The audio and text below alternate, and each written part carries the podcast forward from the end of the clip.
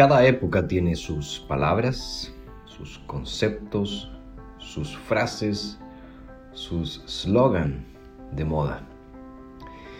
Y recordamos especialmente ciertos tiempos, muchas veces por las palabras que se utilizaban en aquellos tiempos.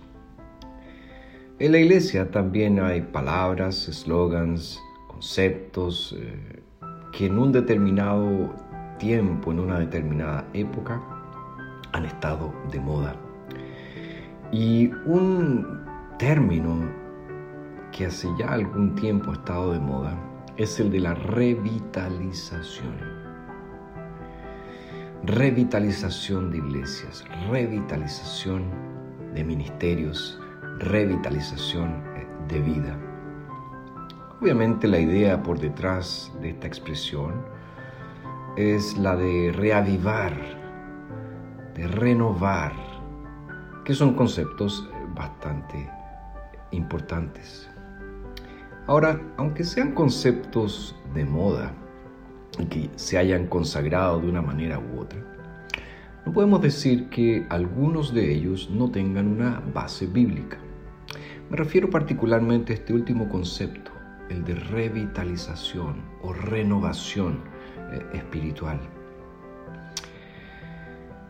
Cuando Salomón estaba por dedicar el templo, templo que su padre David había soñado con construir, pero que no pudo por expresa orden del Señor. Finalmente Salomón eh, sí lo edifica. Y él está orando a Dios en esta fiesta de dedicación del templo. Y luego de la oración de Salomón, eh, el Señor responde. Y el Señor le dice en segundo de Crónicas capítulo 7, a partir del verso 12, lo siguiente.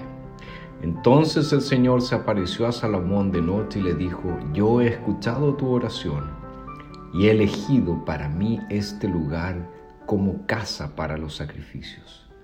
Si cierro los cielos de modo que no haya lluvia, o si mando la langosta para que devore la tierra, o si envío peste a mi pueblo, si se humilla mi pueblo, sobre el cual es invocado mi nombre, si oran y buscan mi rostro y se vuelven de sus manos caminos, entonces yo oiré desde los cielos, perdonaré sus pecados y sanaré su tierra. En estas palabras de Dios a Salomón nosotros encontramos varias verdades respecto a la renovación espiritual.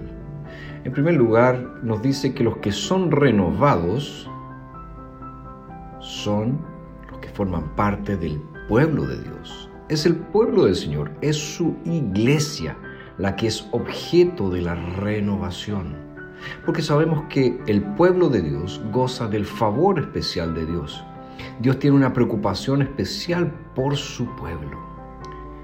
Pero no solo eso, también este texto nos muestra las condiciones que se deben cumplir para que haya renovación espiritual.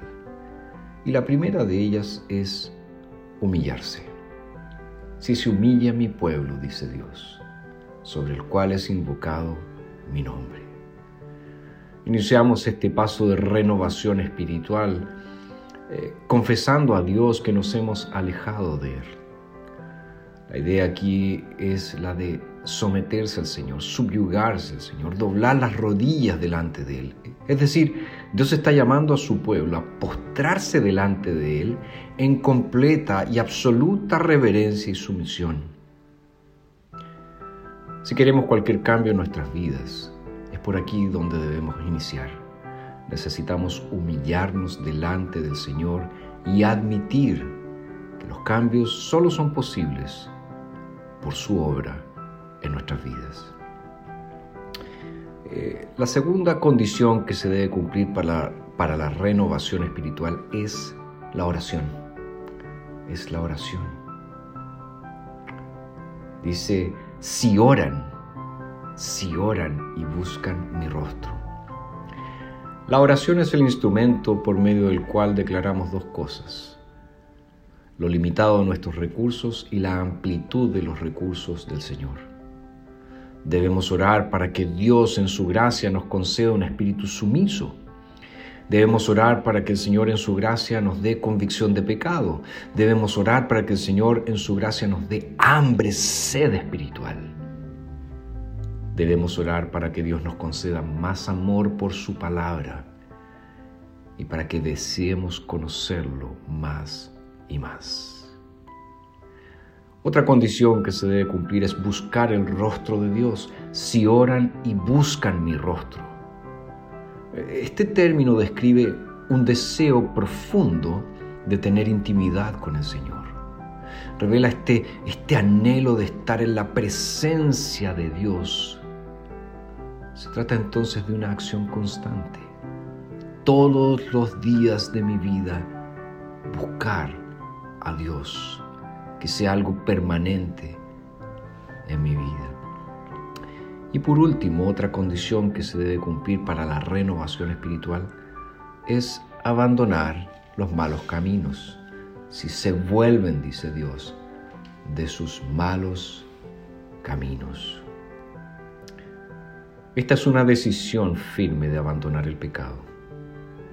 Para que la renovación espiritual se realice es necesario confesar el pecado y tomar una firme decisión de dejarlo, de abandonarlo. Debemos dejar todo aquello que desagrada a Dios. Por lo tanto, es inútil orar y orar y orar por renovación si estas condiciones no se cumplen en nuestra vida. Pero ¿cuál es la promesa? ¿Cuál es la promesa de Dios si estas condiciones se cumplen? Él dice que va a oír, entonces yo oiré desde los cielos. Ojo, esta es una promesa del Señor, no es una posibilidad. No es tranquilizador saber que Él escucha, que Él oye, que Él está atento. Él pondrá atención a nuestro clamor. Dios también va a perdonar. Yo oiré desde los cielos, perdonaré sus pecados. Dios ofrece perdón a todo aquel que le busca sinceramente. Y finalmente, Dios va a renovar. Perdonaré sus pecados y sanaré su tierra. Es decir, quitaré todo aquello que impide que tú, que mi pueblo, se desarrolle con felicidad. Dios eliminará todo estorbo. Y una de las maravillas del Evangelio es que Dios promete esta restauración. ¿Anhelas ver tu vida renovada? ¿Deseas que tu iglesia, tu iglesia se reanime? Pon atención a lo que Dios dice entonces en su palabra.